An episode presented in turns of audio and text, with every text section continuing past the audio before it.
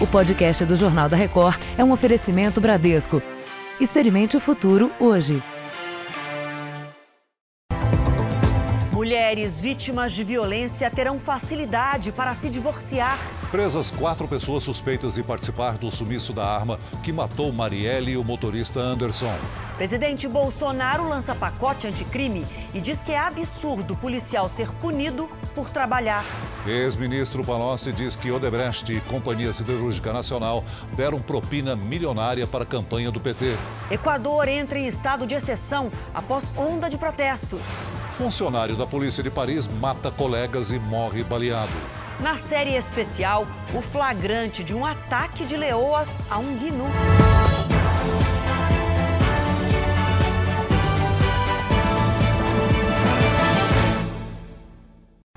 Oferecimento Bradesco. Experimente o futuro hoje.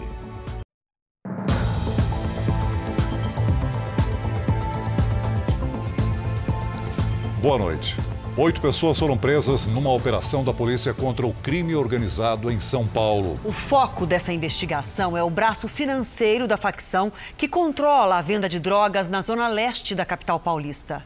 Os policiais cercaram casas e prenderam suspeitos em pontos diferentes da região onde a quadrilha atuava. O objetivo foi traçado antes de os agentes saírem às ruas. O objetivo principal, além de droga e arma, é anotação, pendrive, laptop, é contabilidade. A operação era contra o braço financeiro na zona leste de São Paulo da organização criminosa que age no estado e contou com 100 policiais. Os agentes precisaram invadir esta casa para prender um suspeito. Do lado de dentro encontraram o homem ainda dormindo. Mão na cabeça, vai. Vai, levanta. Havia droga escondida na sala e as anotações detalhadas do lucro com o tráfico e como o dinheiro era lavado. Nesta comunidade, os investigadores cercaram a rua para evitar a fuga dos traficantes. Dois homens foram presos. Nesta outra, prenderam um suspeito com pasta base para a produção de cocaína e também com a droga já pronta para o consumo. O grupo criminoso movimentava cerca de 4 milhões de reais por mês e operava pelo menos 70 pontos de tráfico na zona leste de São Paulo. O principal fornecedor de drogas da quadrilha foi preso. Bruno da Cruz buscava cocaína no Paraguai e revendia para o chefe do tráfico. Hoje foi um- uma, uma operação, mas foi um primeiro passo para a parte mais importante, que é a lavagem de capitais. Foram apreendidos vários computadores, pendrives, anotações, laptops, todo essa, esse material vai ser analisado agora pelo laboratório de lavagem de dinheiro. Em uma outra operação da polícia, também nesta quinta, 38 pessoas foram presas em Minas Gerais e no Paraná. Os alvos são suspeitos de cometer crimes ordenados de dentro de presídios. As investigações começaram em janeiro, depois de uma rebelião na penitenciária de Francisco Sá, no norte de Minas. Criminosos compartilharam entre eles vídeos com ameaças aos agentes do sistema prisional. Não tem como resolver esse negócio diferente, porque os irmãos ainda não é animal, não, os irmãos é humano, entendeu? 78 pessoas foram monitoradas durante os sete meses de investigação. As conversas gravadas levaram a polícia aos principais integrantes de uma organização criminosa com ramificações em vários estados e até em países como Paraguai, Colômbia e Bolívia. Nós faremos levantamentos de bens desses indivíduos para que possamos pedir ao Poder Judiciário o sequestro desses bens. A gente vai agir especificamente no crime de tráfico de drogas por eles praticados e ataques a cargas, né, como vinham sendo comandados daqui de dentro. O caso Marielle Franco, a mulher do policial reformado suspeito de matar a vereadora e o motorista dela, teria planejado o sumiço da arma do crime. Hoje, a polícia do Rio prendeu quatro pessoas na investigação dos assassinatos. Foi nesse condomínio de luxo que o grupo de amigos teria planejado o descarte das armas. Aqui foi presa Elaine Figueiredo, mulher de Rony Lessa, principal suspeito de ter assassinado a vereadora Marielle Franco e o motorista Anderson Gomes. O Ministério Público aponta Elaine como a mentora do grupo. Um dia depois do marido ser preso, ela teria ordenado a Márcio Mantovano que desocupasse um dos apartamentos de Lessa. Márcio foi flagrado pelas câmeras saindo do prédio com caixas. Para a polícia, ele carregava fuzis. Márcio também foi preso. No dia seguinte, a polícia foi até o imóvel e apreendeu equipamentos usados para montar armas. Enquanto se completava um ano da morte da vereadora e seu motorista, o, a família do Rony Lessa, no caso a esposa e o cunhado, capitaneavam então esses atos de obstrução da justiça. Também estão na cadeia o cunhado de Rony Lessa, Bruno Figueiredo e Josinaldo Freitas. Eles seriam os responsáveis por dar um fim às armas. Josinaldo passou mal durante o depoimento e foi levado para o hospital. Todos são suspeitos de tentar atrapalhar as investigações. Foi um pescador contratado pelo grupo quem contou à polícia que viu caixas e pelo menos seis armas sendo jogadas no mar. Os investigadores suspeitam que entre o material descartado estava a submetralhadora usada para assassinar Marielle e Anderson. 28 mergulhos já foram feitos na região, mas até agora nada foi encontrado. Nem tudo que foi descartado no mar foi identificado, porque era um volume muito grande mas no momento do descarte foram vistas armas de fogo de grosso calibre.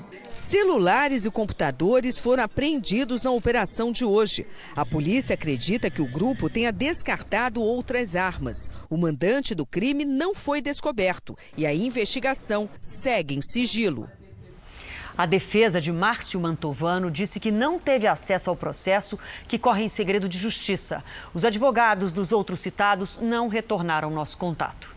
Seis ônibus foram incendiados por traficantes agora há pouco na zona norte do Rio de Janeiro. Segundo a polícia, a ação foi durante um confronto entre facções criminosas rivais. O tiroteio prejudicou a volta para casa de muitos trabalhadores. O repórter Pedro Paulo Filho está lá na região e tem outras informações. Boa noite, Pedro Paulo. Já, a situação já está mais calma agora? Boa noite, Celso. Boa noite a todos. Olha, Celso, agora há pouco foi possível ouvir novos disparos aqui por perto. A polícia reforçou a segurança em toda essa região e, nesse momento, faz operações para tentar localizar os criminosos.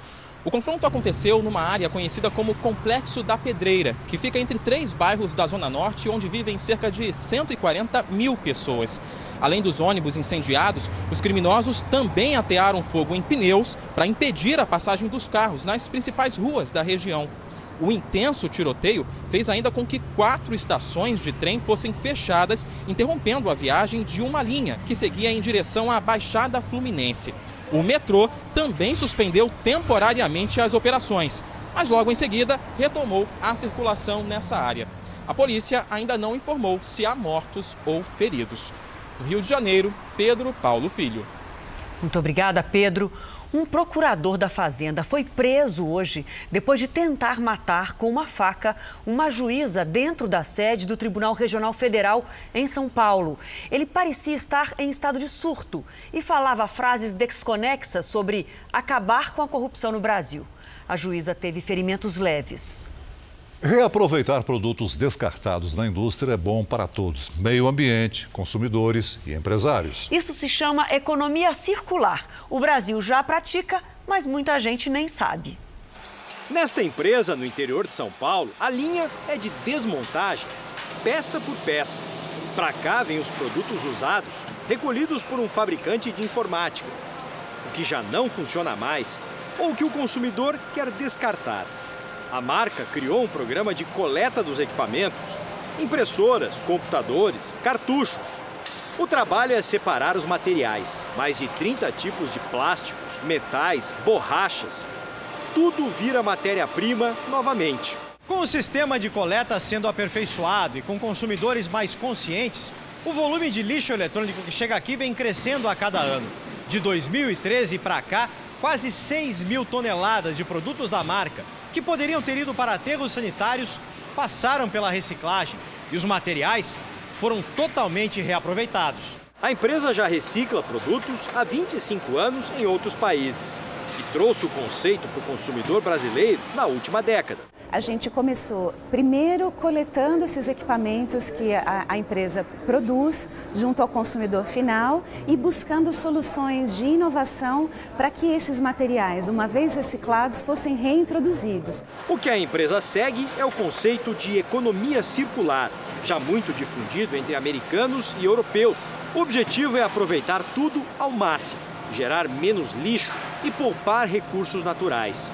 Uma pesquisa mostra que 76% das indústrias brasileiras já desenvolvem alguma prática de economia circular, apesar de quase o mesmo percentual dos industriais ter dito que nunca ouviu falar do assunto. É uma maneira bastante incipiente ainda no conceito de economia circular da forma mais ampla, mas o que a gente percebe é que muitas empresas já executam algumas ações de economia circular, tais como o reuso, a reciclagem, a remanufatura e agora também a questão da recuperação energética. Esta empresa nasceu com o conceito de economia circular. Há um ano e meio, compra celulares usados e recupera os aparelhos para revender além da questão do, da compra consciente, né, da questão de sustentabilidade, você está adquirindo o mesmo aparelho é, com um desconto significativo. Em média, o aparelho sai 30% mais barato do que um novo. O Matheus resolveu experimentar, gostou e até recomendou os celulares recuperados para mais gente na família. A economia pesou, mas não é só o preço que atrai. Você está pegando o celular refabricado, que seria um lixo, você está fazendo a aquisição dele e ajudando, assim dizer, no meio ambiente nesse ponto. E você, na sua casa, tem alguma tática para reutilizar os materiais e economizar? Vale reaproveitar água, fazer compostagem de lixo? Conte pra gente, mande uma foto. É só usar a hashtag você no JR. Falta um mês para as provas do Enem, o Exame Nacional do Ensino Médio, que define vagas para muitas universidades brasileiras. Esse ano, mais de 5 milhões de estudantes se inscreveram. E a segurança das provas é um dos fatores mais importantes para que o processo seja justo. Aos alunos cabe seguir algumas recomendações para aumentar as chances de garantir um lugar na faculdade provas impressas, vedadas e prontas para seguir viagem Brasil afora. O caminhão dos Correios partiu do Batalhão do Exército em Osasco, na Grande São Paulo, com uma carga preciosa para os mais de 5 milhões de inscritos no Enem. Daqui, os malotes vão direto para quartéis do Exército nos estados, de onde serão distribuídos para cerca de 1.700 municípios. Nesses percursos, as provas não vão ficar nenhum minuto desassistidas. O esquema é parecido com o das urnas eletrônicas em época de eleição. Todo o transporte será escoltado por policiais militares e rodoviários. Para que a gente garanta que essa disputa, essa concorrência entre esses 5 milhões de candidatos ocorra de forma com lisura, de forma correta, há todo esse esforço de garantir essa segurança. Faltando exatamente um mês, os estudantes que vão prestar o Enem contam com essa garantia para que não haja vazamentos do conteúdo do exame. A segunda maior prova do mundo em número de candidatos é aguardada com ansiedade e apreensão também. A gente costuma brincar que tem outubrit em outubro todo mundo fica muito nervoso, muito ansioso. E agora eu estou tentando olhar para dentro, buscar autoconfiança e ficar tranquilo para chegar na prova bem e fazer um bom trabalho. Na reta final, a recomendação é controlar os nervos e revisar o estudo de um ano inteiro. A tensão aumenta. Então, manter uma rotina, dormir bem, sono é bastante importante, se alimentar de forma saudável, se possível praticar uma atividade física, é algo que pode contribuir para o estudante se manter focado sem ficar tão ansioso. Boa sorte para quem vai fazer o Enem. E olha, o Ministério da Educação anunciou a criação de 679 bolsas de estudo para mestrado, doutorado e pós-doutorado. No total, o governo liberou 270 milhões de reais que estavam bloqueados pela Lei de Responsabilidade Fiscal. A verba será destinada a 280 cursos avaliados com nota 4. E os principais estados beneficiados, está aqui a lista, ó. Amazonas, Acre, Amapá, Mato Grosso, Rondônia e Sergipe. Num encontro com jornalistas, o presidente Donald Trump fez um apelo público à China para que investigue o ex-vice-presidente Joe Biden. Para Trump, a China deveria começar uma investigação contra Biden e seu filho Hunter.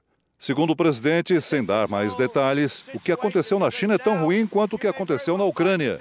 De acordo com uma rede de TV americana, Trump já havia conversado sobre o adversário político com o presidente chinês Xi Jinping em um telefonema em junho. Também hoje, o ex-enviado especial dos Estados Unidos à Ucrânia, Kurt Volker, deu o primeiro depoimento oficial no processo de impeachment de Trump. Volker entregou o cargo na semana passada, depois de ser mencionado na denúncia anônima do agente da CIA, que deu origem à investigação. Agora há pouco, o The Wall Street Journal publicou que a embaixadora americana na Ucrânia foi removida do cargo. Segundo fontes, ela não estaria ajudando a Casa Branca a pressionar o governo ucraniano a investigar a família. Na França, um homem armado com uma faca matou quatro pessoas e deixou outras cinco feridas. O autor morreu baleado por policiais. O palco do ataque foi um dos lugares mais seguros da capital da França, o comando da polícia no centro histórico de Paris. O autor do atentado era um funcionário administrativo da própria polícia francesa. Com 45 anos, trabalhava há 20 no setor de inteligência. Os colegas o descreveram como tranquilo e acima de qualquer suspeita. Miquel Arpon era surdo e se converteu recentemente ao islamismo. Ele atingiu várias vezes as vítimas com uma faca de cerâmica. O objeto não é identificado pelos detectores de metal. Três policiais e um funcionário administrativo morreram, entre eles uma mulher. Esta testemunha conta que ouviu os disparos e depois viu os policiais chorando. Assim que eu ouvi alguns tiros, imediatamente eu pensei: isso não é normal. Em seguida, eu vi três policiais chorando. Eu não consegui ajudar ninguém e vi outros colegas chorando. Então eu descobri que se tratava de algo sério. Ainda não se sabe o motivo do crime, mas os investigadores suspeitam que ele teve alguma desavença com os superiores. A polícia já descartou qualquer ligação com o terrorismo. A casa do funcionário foi revistada pela polícia e a mulher dele levada sob custódia pelos agentes. O presidente do Equador, Lenin Moreno, decretou hoje estado de exceção. O país vive uma onda de protestos por causa da alta nos preços dos combustíveis. Os protestos começaram na terça-feira, quando o presidente Lenin Moreno eliminou o subsídio ao óleo diesel e à gasolina. Foi uma contrapartida pedida pelo Fundo Monetário Internacional em troca de um empréstimo, equivalente a 8 bilhões de reais ao governo do Equador. Com o aumento do preço dos combustíveis, as manifestações se multiplicaram nas ruas do país.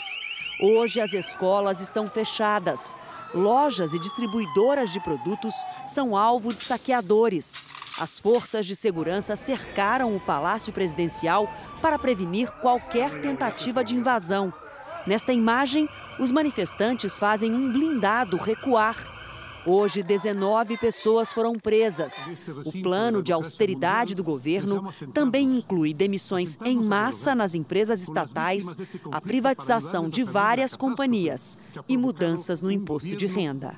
Também esta semana, o Peru vive grande instabilidade política. O presidente Martim Vizcarra dissolveu o Congresso e anunciou que convocaria novas eleições.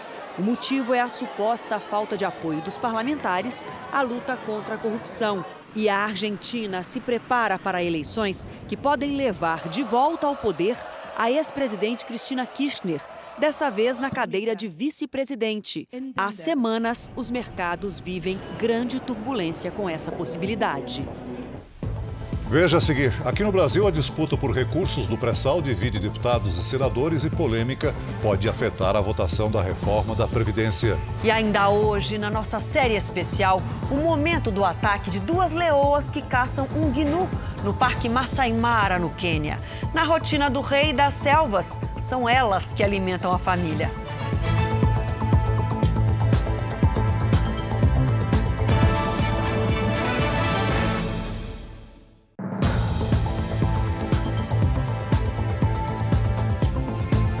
Presidente Jair Bolsonaro e o ministro da Justiça e Segurança Pública, Sérgio Moro, lançaram hoje a campanha do pacote anticrime.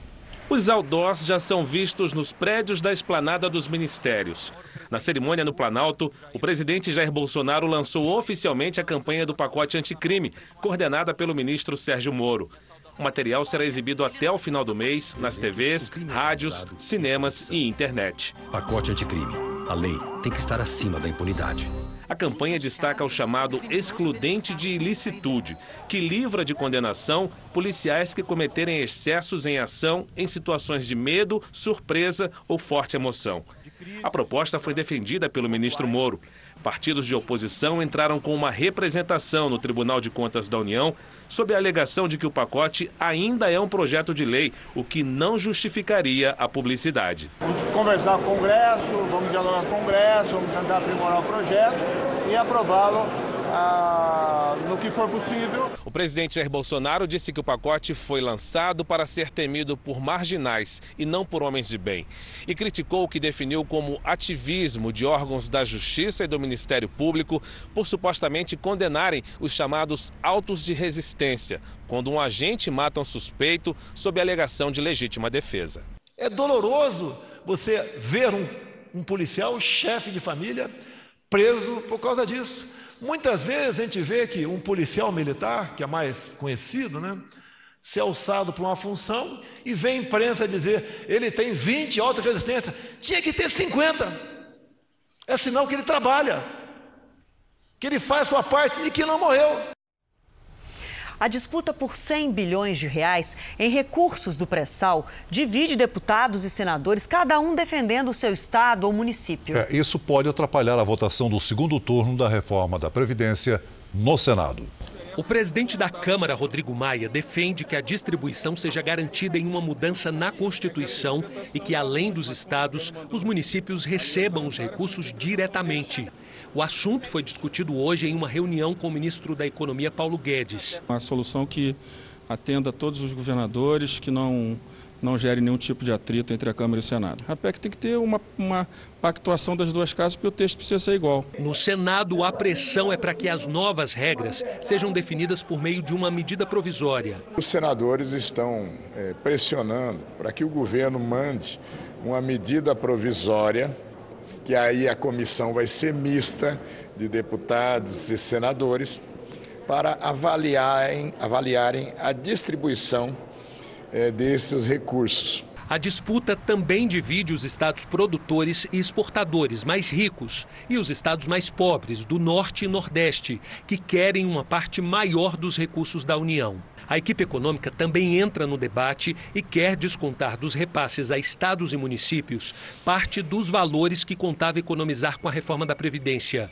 No caso da votação em primeiro turno no Senado, a redução de despesas nos próximos 10 anos ficou mais de 130 bilhões de reais menor. Com essa queda de braço, os senadores querem primeiro definir a divisão dos recursos do petróleo, para depois votar em segundo turno a reforma da Previdência, o que seria na próxima quarta-feira, mas pode ficar para a segunda quinzena de outubro. Já são três dias de temporais no sul do Brasil e o tempo segue seco e a umidade baixa no interior do país. Lidiane, boa noite para você. Boa não está na hora dessa chuva subir para melhorar a qualidade do ar aqui no Sudeste, não? Na hora tá, viu? Mas vai demorar um pouquinho ainda, Adriana. Boa noite para você, para todo mundo que nos acompanha. A frente fria dessa vez anda preguiçosa e por isso nada de chuva até pelo menos o fim de semana. Hoje à tarde, alguns bairros da região metropolitana de São Paulo registraram qualidade do ar muito ruim. Amanhã o tempo fica firme entre São Paulo e o Ceará. Aí sim, muito calor e tempo bem seco. Com a frente fria estacionada sobre a região sul, chove a qualquer momento entre o Rio Grande do Sul e o interior do Paraná. E as ondas podem chegar a 2,5 metros e meio no litoral gaúcho. Chove também no centro-oeste, na região norte e no litoral do nordeste. Máxima de 25 graus em Porto Alegre, em Campo Grande 37, 29 em Maceió e até 32 em Macapá. Amanhã a chuva pode retornar para Curitiba. Por lá, faz 28 graus. Em Goiânia, sol com 35. E olha só, da Minas aqui, hein, no Mapa Tempo. Olha só, o Tony Neto de Jequeri duvidou que a gente ia mostrar a cidade dele no Mapa Tempo. Olha a Jequeri aí, gente. e tem também o Alder de Governador Valadares querendo tempo delivery. Vamos lá, de Jequeri pro mundo agora, viu? Vamos lá. Tony, sexta-feira com máxima de 29 graus em Jequeri e nada de chuva pelo menos até o fim de semana. Já para o Alder em Governador Valadares, mais calor, com 32 graus e uma pequena pequena chance de chuva. Obrigada pela participação de vocês. Em São Paulo, sol, calor e baixa umidade do ar. Com 29 graus, seguimos com calor até o final da semana, Adri. Tá Mas ótimo, amanhã. Hashtag você no JR, hein? Para ver sua cidade aqui. A gente espera. Até amanhã. Até. Veja os destaques do próximo Domingo Espetacular com Patrícia Costa. Chupeta ao dedo. A polêmica que nunca acaba. Qual é o melhor para o seu bebê? E por falar neles, vamos saber como foi a primeira semana dos quadrijapas. Dos quadrigêmeos, que tem até rede social. E você já imaginou navegar sem sair de casa? Nossa equipe veio conhecer esta mansão flutuante. Neste domingo espetacular, logo depois do faro. Até lá. Veja a seguir: policial filma imigrante russa cantando no metrô de Los Angeles e a vida da sem-teto muda da noite para o dia. Na série especial, a família do Rei Leão. Os pais tomam conta dos filhotes, que são bem curiosos, completamente sem cerimônias. Eles têm preferência na hora do almoço.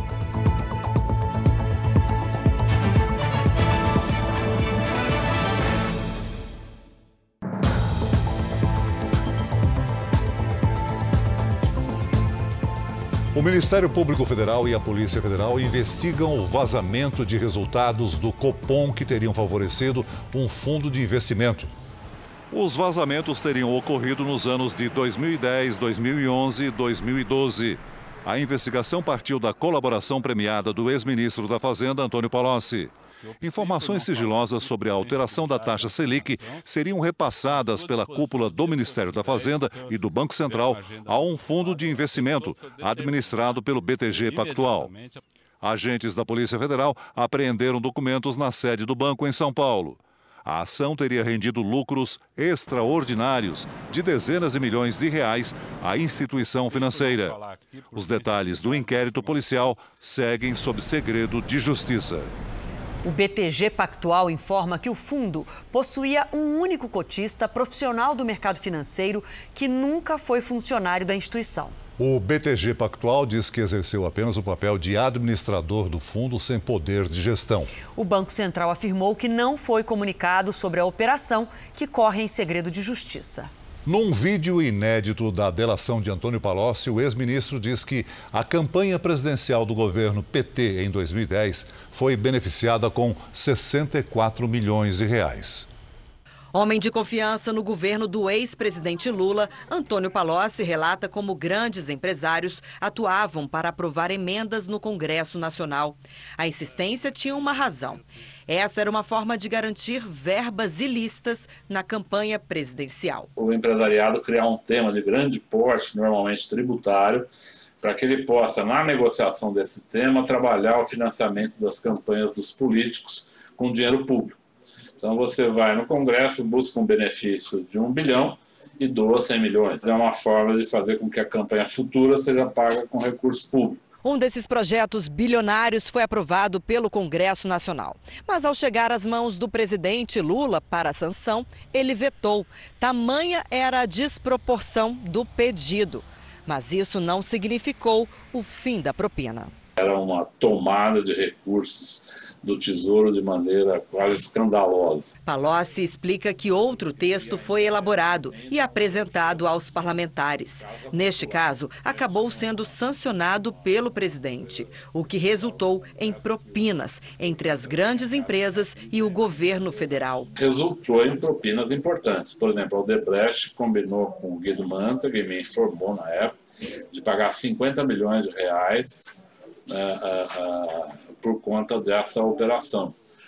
A Companhia Siderúrgica Nacional combinou e pagou 14 milhões de reais por essa operação. também Rubens Almeto pagou. Na gravação do depoimento, Palocci disse que os próprios empresários chegavam a redigir o texto da medida provisória para atender seus interesses. Mostrou para mim texto, levou o Guido, levaram, levaram. Muitas vezes apresentavam o modelo do que eles queriam já em forma de texto legal. Em outro vídeo, o ex-ministro conta como a máquina pública financiou campanhas e interesses pessoais no governo do petista. É, o presidente Lula também começou só olhando campanha. Já no fim do, seu primeiro mandato, uh, muita coisa pessoal ele tinha pedido para ele, em termos de dinheiro que eu pessoalmente levei e entreguei para ele. No fim do seu segundo mandato, aí ele preparou seu, sua aposentadoria.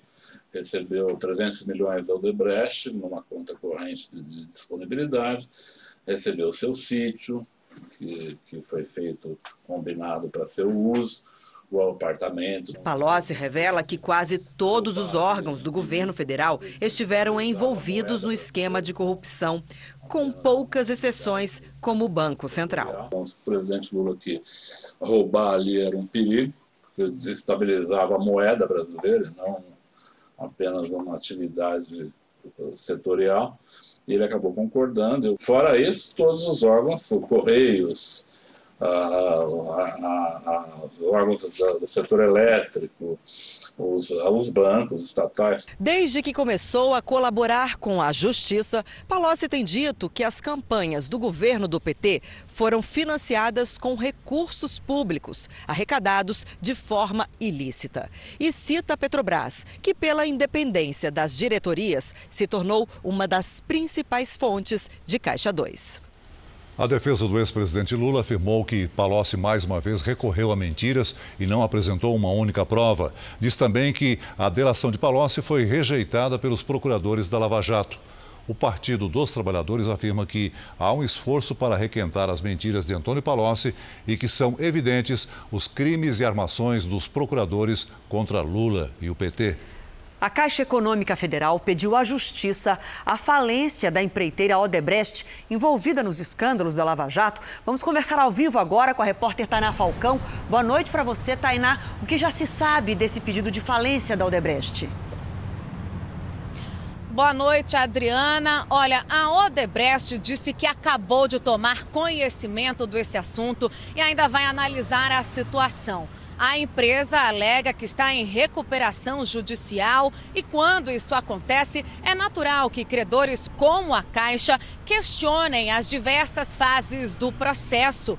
O grupo Odebrecht tem mais de 20 empresas e uma dívida estimada em 98 bilhões de reais. Desse montante, 65 bilhões podem ser alvo de cobrança. A Caixa Econômica Federal disse que não comenta o processo que ainda está pendente de uma decisão judicial, mas o banco reclama que o grupo Odebrecht não conseguiu evoluir nas negociações no tempo previsto de 60 dias. De São Paulo, Tainá Falcão. Muito obrigada, Tainá, pelas suas informações. Daqui de São Paulo, a gente já segue direto agora para Brasília, porque uma proposta que altera a Lei Maria da Penha foi aprovada na Câmara dos Deputados. Quem fala com a gente agora é o Luiz Fara Monteiro. Boa noite para você, Fara. O que, que muda? As separações vão ficar mais fáceis em caso de violência? É isso, Adriana. Boa noite. Na prática, a lei vai permitir que a mulher vítima se afaste do agressor sem esperar pela conclusão do processo de separação. É que a partir de agora, o juiz poderá decretar o divórcio ou o rompimento da união estável definitivamente. Para os casos em que a violência ocorra após o pedido de divórcio, a ação terá uma preferência na justiça, porque muitos companheiros não aceitam o fim do relacionamento e chegam a tirar a vida das mulheres. O objetivo é que isso mude uma realidade cada vez mais dramática no país. Só este ano, 1.206 mulheres foram vítimas de feminicídio. E ainda, Adriana, a matéria aprovada garante assistência jurídica a essas vítimas. E o que mais preocupa é que 90% dos casos são praticados por maridos ou companheiros. De Brasília, Luiz Fara Monteiro. Muito obrigada, Fara. É positivo o balanço do primeiro mês do projeto Em Frente Brasil, uma ação conjunta de combate à violência que envolve forças de segurança da União, dos estados e dos municípios. Nas cinco cidades em que o projeto piloto foi implantado, os roubos caíram em média 35% e os homicídios mais de 50%. Em Goiânia, o programa concentrou o policiamento em 20 bairros das duas regiões mais violentas da cidade onde moram cerca de 350 mil pessoas. Melhorou muito. Toda hora a gente vê a polícia aqui, a Força Nacional e viatu bastante viaturas nas ruas. Os bairros, que geralmente têm apenas 70 policiais no patrulhamento ostensivo, ganharam mais 100, 80 deles da Força de Segurança Nacional. A insegurança estava demais e agora com eles você vê que mudou sim, ficou melhor, ficou bem mais tranquilo. Segundo o levantamento do Ministério da Justiça, Goiânia teve o melhor desempenho entre as cinco cidades onde o projeto foi implantado. Aqui, o número de roubos caiu 44% em setembro, comparando com o mesmo mês do ano passado. E os homicídios diminuíram 60%. Além de Goiânia, participam do projeto piloto Ananindeua, no Pará, Cariacica, no Espírito Santo, Paulista, em Pernambuco e São José dos Pinhais, no Paraná. Dados oficiais mostram que juntas essas cidades reduziram o número de homicídios em 53%. E nós acreditamos que estamos realmente no caminho certo e que os resultados são bons. É, é, a população terá o ganho na parte de segurança com esse projeto. Um recém-nascido com mais de 6 quilos virou o grande astro de uma maternidade pública no Rio de Janeiro. A equipe médica faz questão da foto com o xodó da maternidade, o bochechudo David Berg. Trabalho aqui há cinco anos, é a primeira vez que eu vejo nesse tamanho. Ele nasceu na última terça-feira com 6 quilos, 230 gramas e 55 centímetros de comprimento. Estou me sentindo até a mãe de uma estrela, né? E o tamanho dessa estrela impressiona, principalmente se a gente comparar com a pequena Maria Flor, que nasceu no mesmo dia com um pouco menos de 3 quilos. Impressionante, é quase o dobro, né? Não há uma lista oficial com ranking de peso de recém-nascidos, mas David Berg pode ter sido um dos maiores do Rio e até do país. E o que é melhor, o bebê não tem nenhuma complicação de saúde e deve receber alta amanhã. Quando a gente tira de parto cesárea é diferente, né? A gente entende, pô, tá grande, vamos tirar de parto cesárea. E se tratando de um parto normal, é, eu nunca havia visto criança acima de 6 quilos. David Berg é o sexto filho de Elisângela, todos nascidos com mais de 4 quilos. Dessa vez, o exagero surpreendeu até o marido. Quando ele viu o tamanho da criança, ele se assustou e ficou até emocionado, né? Lindenberg tem orgulho do irmão. Com 16 anos, ele tem quase 1,90m de altura e sabe que o caçula tem grandes chances de superar essa marca. À medida que a população vai crescendo, à medida a estatura vai aumentando cada vez mais. Ele foi um sortudo da vida. Parabéns para ele. Com quantos quilos o seu filho nasceu? A minha nasceu só com 2 quilos, viu? Conta pra gente, manda uma foto desse momento tão especial. É só usar a nossa hashtag você no JR. E olha, falando em filhos, a Escócia se tornou o primeiro país do Reino Unido a tornar crime o castigo físico de crianças pelos pais. De acordo com o autor do projeto, aprovado no parlamento escocês, há evidências claras de que bater nos filhos é prejudicial.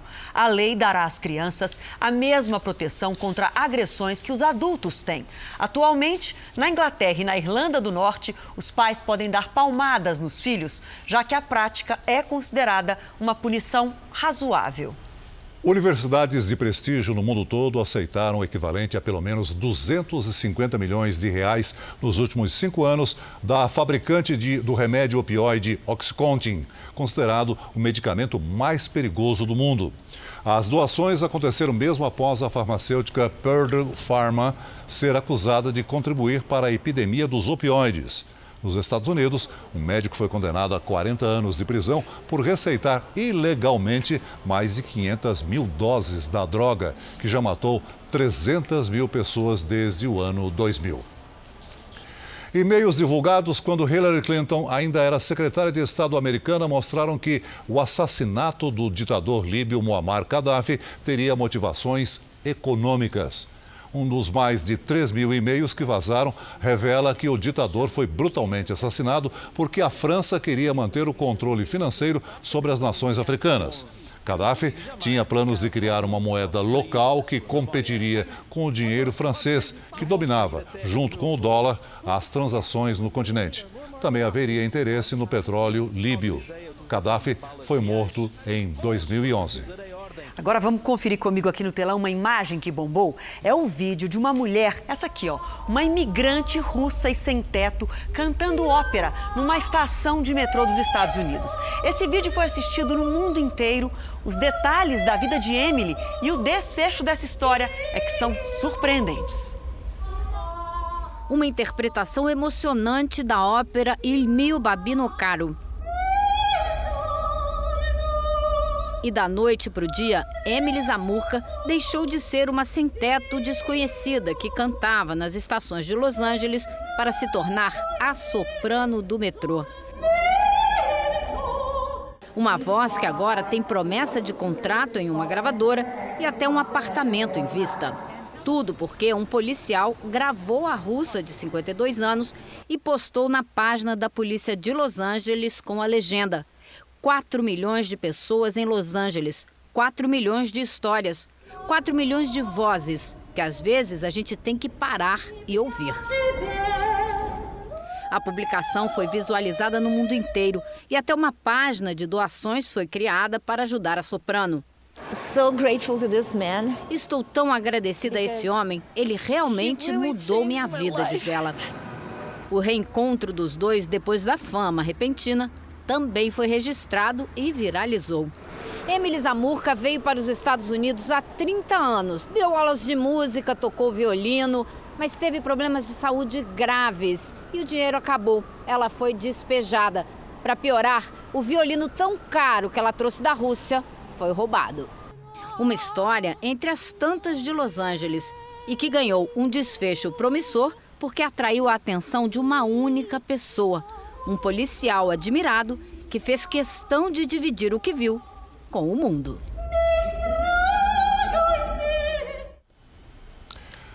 No Parque Masai Mara, no Quênia, os leões imperam. Eles dominam as savanas e são a principal atração dos safaris fotográficos dos turistas. É, o rei é o leão, mas as caçadoras são as leoas. Você vai ver muito de perto que quando elas atacam, a presa dificilmente tem chance.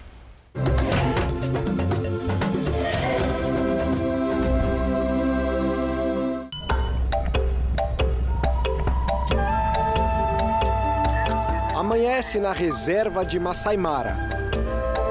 O rei da selva está sonolento. Muda de posição, mas ainda quer cochilar.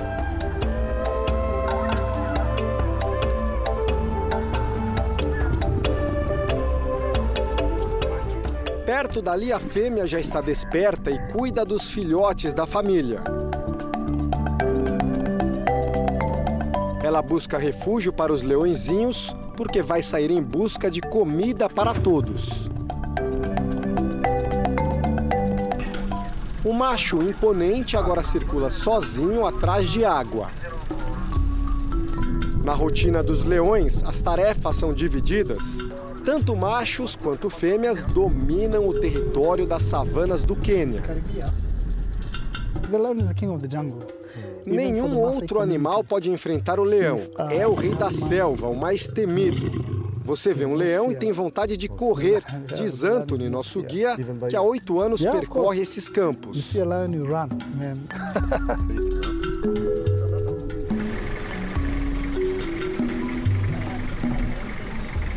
Sete da manhã aqui no Parque Nacional de Masai Mara e é hora do café da manhã da família de leões. E logo na nossa frente, olha só ali, tem duas fêmeas e um macho e os filhotinhos, família toda, comendo um gnu que acabou de ser caçado. Eles estão aí. Opa! Tá brava a fêmea também, viu? As duas fêmeas provavelmente são irmãs. Uma delas está prenha. Depois que os filhotes já estão saciados, o macho não permite que a mãe coma o que sobrou. A ironia é que são elas as leoas que caçam as presas. Pouco antes elas tinham trazido o gnu para a família matar a fome. Esse é um registro raro num safari. Os turistas a bordo dos carros acompanham de muito perto o momento em que a presa está prestes a ser abatida. O gnu é valente, tenta resistir ao ataque, mas se torna impotente diante da força das leoas.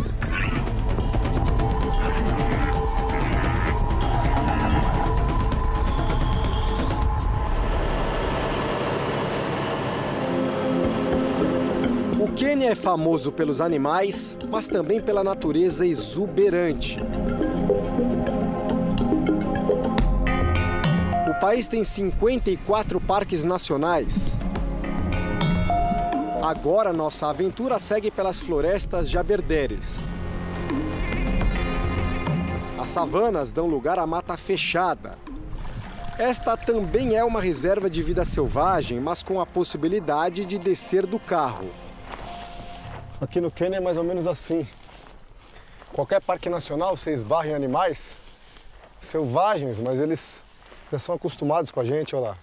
Vem brincar, vem se aproximar, cheirar. Quer comida, né? A não tem nada para oferecer, eles vão embora. Mas nossa missão aqui é outra. Vamos em busca de água. E para isso precisamos caminhar pela floresta. Quem nos acompanha é o Vitalis, soldado do Serviço de Proteção à Vida Selvagem do país. O tempo todo ele tem um fuzil em mãos.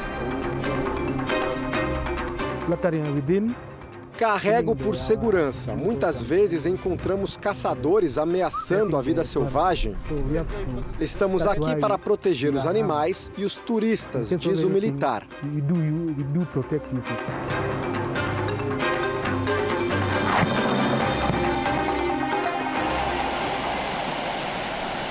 que os primeiros sinais de água que a gente começa a ver, o que é raro num país tão seco como o Quênia, é água que nasce aqui na montanha e que vai desembocar lá na cachoeira, a maior do país, para lá que a gente vai.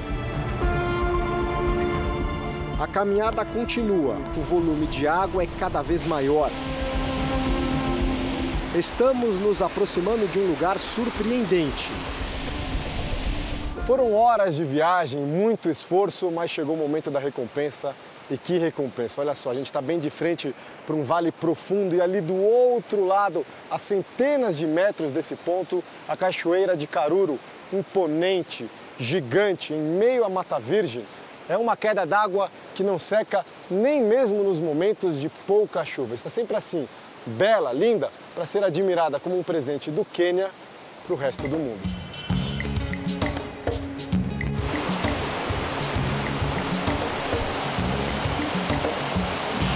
A queda é de mais de 270 metros de altura. O volume de água impressionante se desloca com força montanha abaixo. E o som ecoa pelo vale.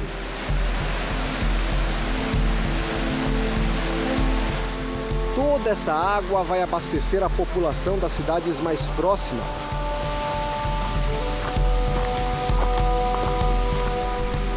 Agora seguimos a trilha do rio Chania, enfrentamos uma longa descida até chegar à parte baixa de uma outra queda d'água também fascinante.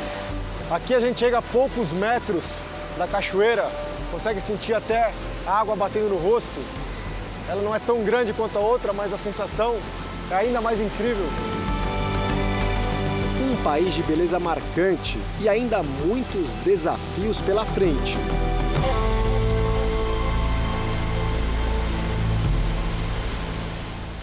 O Jornal da Record termina aqui. Você pode assistir a edição de hoje na íntegra no Play Plus. E à meia-noite e meia tem mais uma edição do Jornal da Record com Sérgio Aguiar. Fique agora com a Fazenda ao vivo com o Marcos Mion. A gente volta a se encontrar amanhã aqui no JR. Até lá. Boa noite e até amanhã.